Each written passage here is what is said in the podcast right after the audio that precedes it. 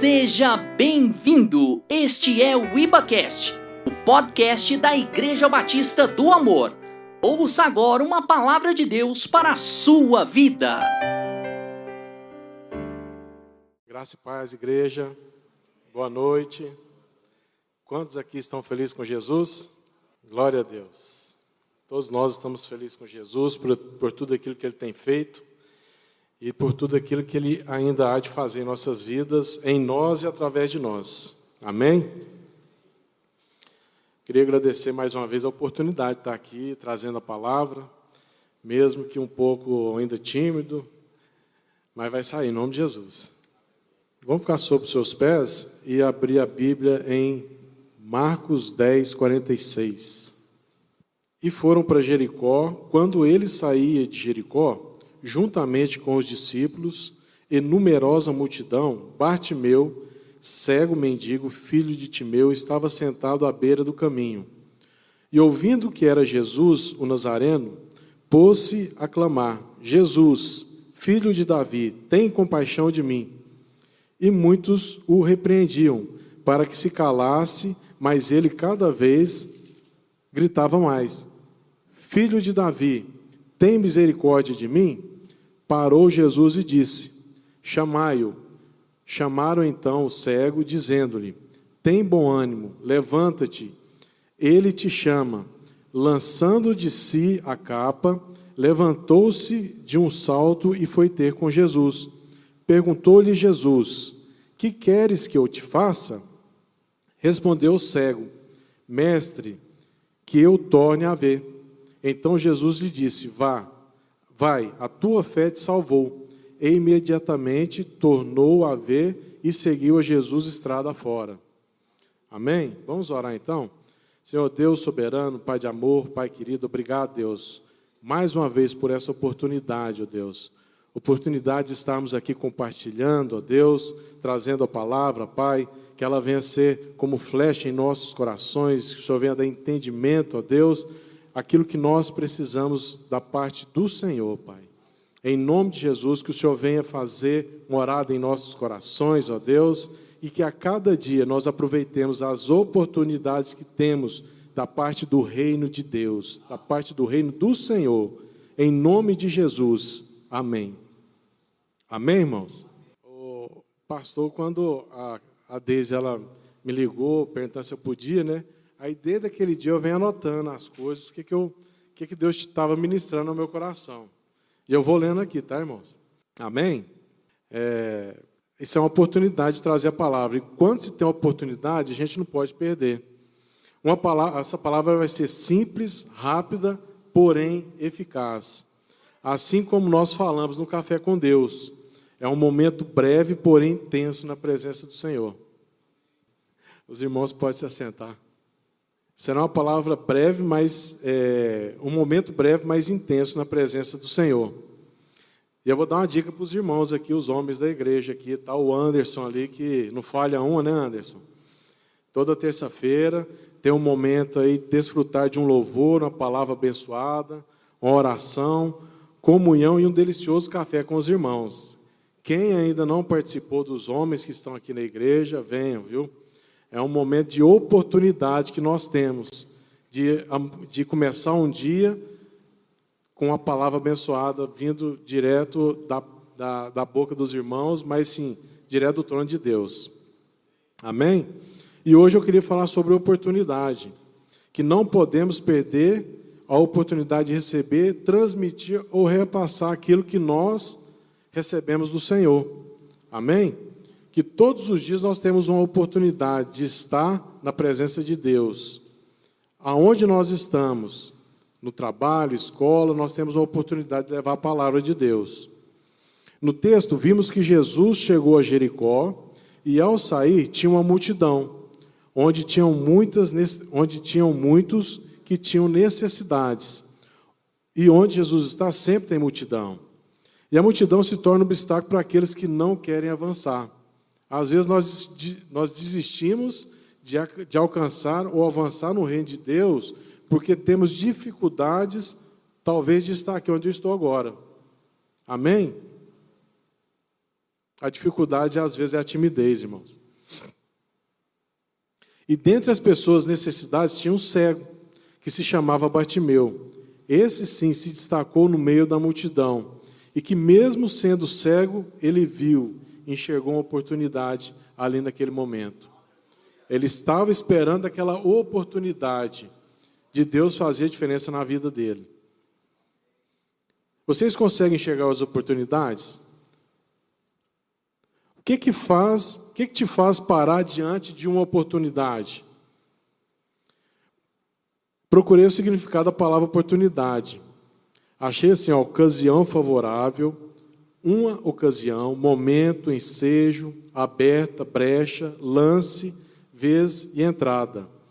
As três últimas aqui eu deixei para eu deixei para elas me chamou a atenção. Hora, instante e chance. Não podemos ficar para a última hora. Essa é a nossa única chance. Tudo passa no instante. Caso isso aconteça, é porque ela está passando à sua frente e não tivemos atitude e ação diante da oportunidade ou a perdemos. Se a gente parar para pensar nessas três, nessas três letras e formar essas frases, não podemos ficar para a última hora. Essa é a nossa única chance. Tudo passa no instante. Depende da oportunidade. Ela está à minha frente. Eu aproveitei ou não? Eu quero avançar ou não? Eu peguei a oportunidade ou não? Amém, irmãos? Quando se tem oportunidade dessas, não podemos perder. Quantas oportunidades temos na, temos na vida e deixamos escapar, escorrer entre os dedos? No meio secular, raramente, raramente deixamos escapar, quer seja uma oportunidade de emprego, na escola, faculdade, achamos loucura perder oportunidade. E olhando nesta passagem, não foi diferente com o cego Bartimeu. Era sem sombra de dúvida a melhor e a maior oportunidade que ele teve na vida dele. Quem vê as oportunidades tem visão. Qual que é a visão que nós temos hoje do reino de Deus? Qual que é a visão que eu tenho hoje em aproveitar as oportunidades? Aonde eu estou aproveitando as oportunidades? Peguei uma frase que a irmã Marilene falou em sua pregação na quinta-feira, que é assim: Jesus veio com um propósito e tinha uma missão. Acrescentei uma frase no meio dela e ficou assim: Jesus veio com um propósito e tinha uma missão. Ele não perdia nenhuma oportunidade, porque ele era a própria oportunidade. Amém? Eu um dia tive a oportunidade de me entregar a Jesus. Quantos aqui teve essa oportunidade de se entregar a Jesus?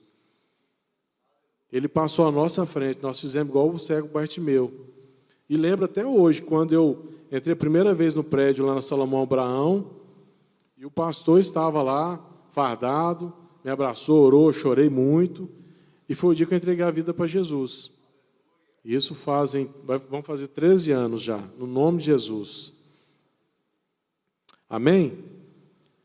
E o que é propósito? Fui buscar propósito também. Propósito é o que nos dá sentido de viver e gera o desejo de, de realizar. É o que faz pulsar o coração e levantar todos os dias. Qual que é o seu propósito? O que, o que você tem desejo de realizar? O que faz pulsar o seu coração? E o que é que faz te levantar todos os dias? Qual que é o propósito que nós temos em nosso coração hoje? Que que nós temos que realizar para Deus hoje? Aonde eu vou, eu vejo oportunidade de levar a palavra de Deus. Aonde eu estou hoje, eu tenho oportunidade de evangelizar uma pessoa.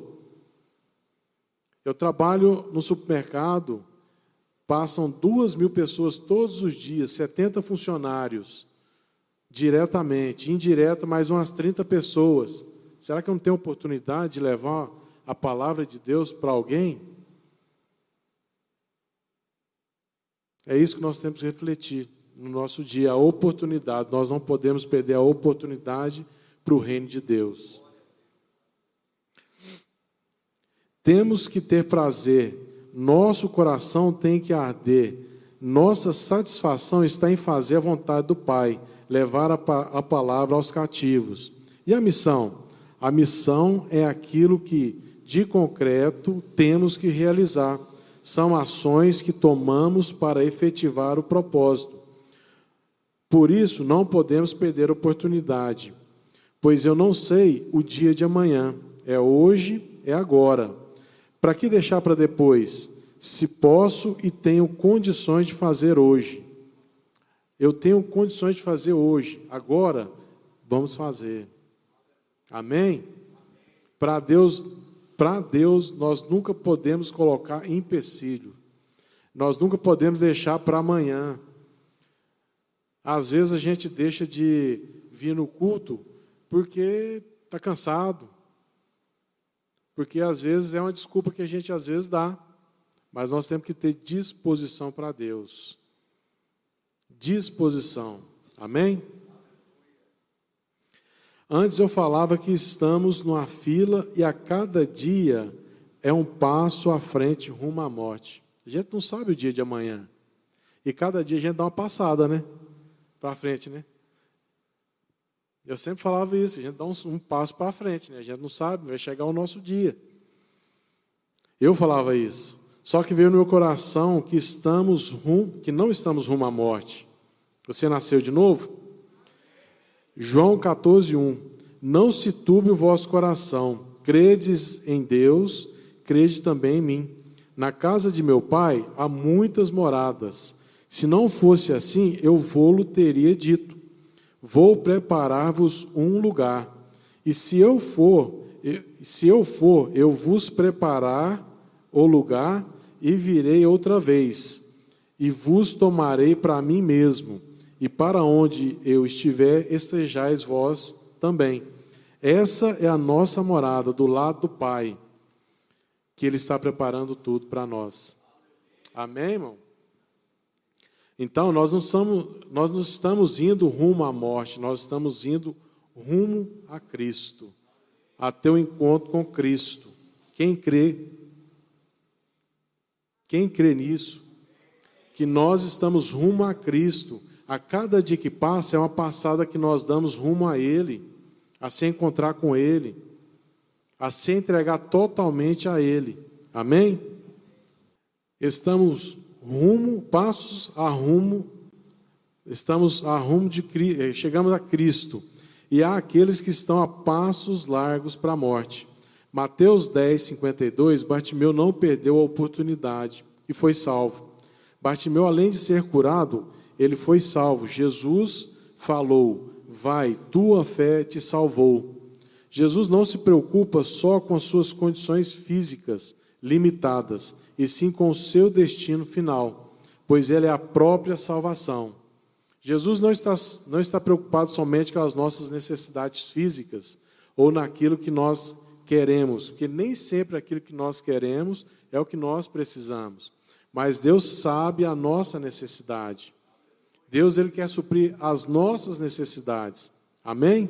Semanas atrás, é, porque Jesus veio com o propósito, tinha uma missão e era a própria oportunidade. Mateus 19, 21, disse-lhe Jesus: Se queres ser perfeito, vai, vende tudo o que tens e dá aos pobres, e terás um tesouro no céu. E vem e segue-me. Mas o, mas o jovem, ouvindo essa palavra, retirou-se triste, porque possuía muitos bens. O jovem rico, de frente para a própria oportunidade, acabou deixando escapar por entre os dedos o jovem demonstrou naquele momento foi que seu coração estava nas riquezas. Sua prioridade era suas riquezas e bens. E nós sabemos que se o Senhor não for o primeiro, ele não será o segundo. Amém? Então há aqueles que aproveitam a oportunidade de estar, de buscar, de estar perante o Senhor, de se entregar ao Senhor, de se render ao Senhor e há aqueles que ainda perdem tempo de frente para a oportunidade. Amém? E agora, e agora não perdi essa oportunidade, estou caminhando com Cristo. Tenho outra oportunidade que não podemos perder, que é levar Cristo para os perdidos. E é o que a gente tem que fazer. Nos dias de hoje, nós temos a nossa missão, que é levar a palavra de Deus, que é evangelizar aqueles que estão à nossa volta, que é evangelizar a nossa parentela, que é buscar com que Deus faça a obra na vida daqueles que ainda não o conhecem. E nós temos que fazer a nossa parte. Nós temos que se entregar ao Senhor todos os dias. Amém? Eu queria deixar dois testemunhos que é sobre a oportunidade.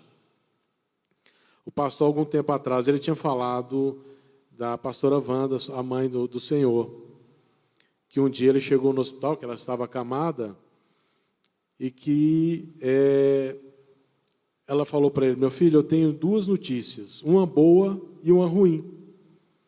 Aí ele falou: Não, então dá ruim primeiro, meu filho, porque, minha mãe, porque, né? Aí ela falou: Olha, os rins parece que parou de funcionar e eu vou ter que fazer, voltar a fazer hemodiálise. E, e o pastor se conformou com isso e perguntou: Qual que é a boa, mãe? Tá vendo aquela mulher lá do outro lado da cama, naquela outra cama? Tô. Fui lá, evangelizei e ganhei ela para Jesus.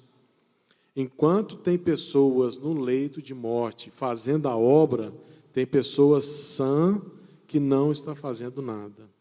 Eu falo por mim, que às vezes nós perdemos a oportunidade que nós temos no dia de fazer algo para Cristo e não fazemos.